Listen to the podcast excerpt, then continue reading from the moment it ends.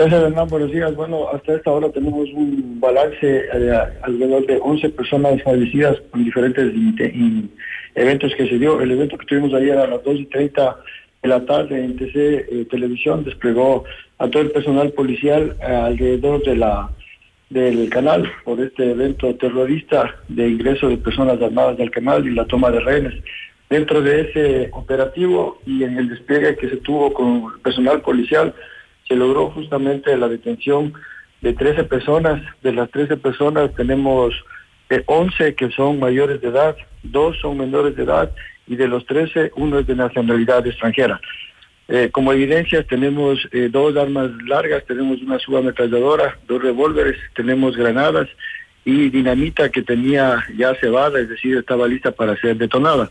En el momento de la toma del, del canal teníamos todos los empleados al interior, Luego de realizado el cerco se logró la evacuación de la mayoría que se encontraba alrededor de unas 40 personas, pero permanecieron retenidas como escudo humano alrededor de 12 personas en el set principal. Ese momento, al ingreso de la policía y llevando los protocolos de negociación de rehenes, se logró a través de la verbalización eh, de poner las armas y que estos delincuentes eh, se rindan. Tuvimos una persona herida de bala uno de los funcionarios de TC. Un camarógrafo, esa esa persona fue trasladada al hospital y fue atendida, tenía una herida a la altura de la pierna derecha.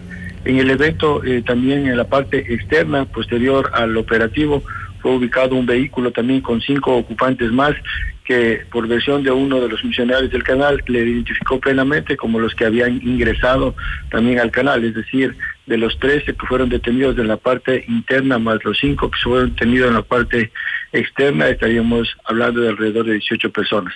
Eh, se está judicializando, se coordinó con Fiscalía porque esto tiene que ser considerado un acto terrorista por la forma como ingresaron, por la forma como tomaron a las personas y cómo los utilizaron como rehenes. Eh, nosotros, luego de la evaluación con las unidades especiales, es decir, con las unidades de élites e investigativas, se siguen haciendo evaluaciones y peritajes para determinar verdaderamente cuál fue la motivación de estos delincuentes para ingresar al canal. Asimismo, dentro de las primeras pericias pudimos identificar que la mayoría de, esta, de estos delincuentes pertenecerían al GDO Los Tiguerones.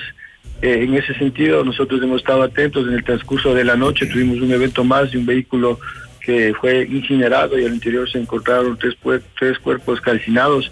Del total de los eventos que tuvimos, tuvimos el día de ayer, eh, tuvimos un ataque también a un UPC donde fue herido un servidor policial que se encuentra en estado eh, crítico. También tuvimos de los fallecidos dos ciudadanos que son como efecto colateral del del ataque de estos delincuentes. Tenemos varias personas detenidas, son alrededor de 24 personas detenidas que están plenamente identificadas, que han actuado en varios delitos. Asimismo, en la parte externa fue abatido otro delincuente por parte de la Policía Nacional que se le encontró un arma automática y explosivos tipo de municiones que también estaban listos para detonar ubicamos vehículos que tenían eh, gasolina al interior que estaban reportados como robados. Este vehículo, estos vehículos son dos que van a ser utilizados también para ser incinerados y generar pánico en la madrugada. General, em, dos preguntas puntuales. Eh, esto, esto que se vivió ayer, se decía y se comentaba también de que pudo haber sido utilizado como una estrategia distractora para mm, salir o para sacar de la zona carcelaria a alias Fito. ¿Qué se sabe de la ubicación de, de este líder delincuencial?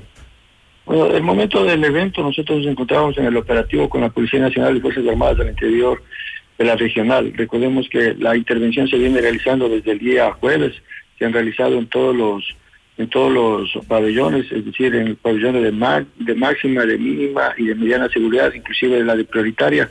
Las novedades que se encontró en la cárcel fueron varias, lugares de, diversión, eh, una serie de, anomalidades que se están investigando con Fiscalía y que ahí tendrá que dar eh, las explicaciones de los directores de la regional. Sin embargo, en ese momento teníamos la alerta desde la mañana, por eso se dio el, el atentado a Tenguel, al UPC, ya la gente estaba al 100% en las calles y eso nos permitió tener una respuesta no solo ahí, sino en el evento que se han venido dando a nivel de todos los 12 distritos. Ustedes como policías tienen también hoy la orden de neutralizar.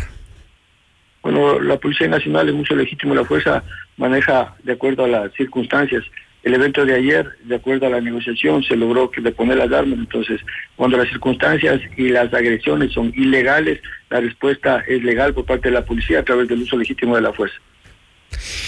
El momento que ustedes entran al canal, em, ¿cuál es la, estrategia de verbalización? ¿Cómo convencen a estos tipos violentos que muestran granadas, dinamita, armas cortas, armas largas? ¿Cómo logran arrinconarlos? Porque mirando eso, lo que la gente esperaba, digamos, no esperaba, lo que la gente temía, es que estos tipos disparen o que se crucen de bala con ustedes. ¿Cómo lo lograron?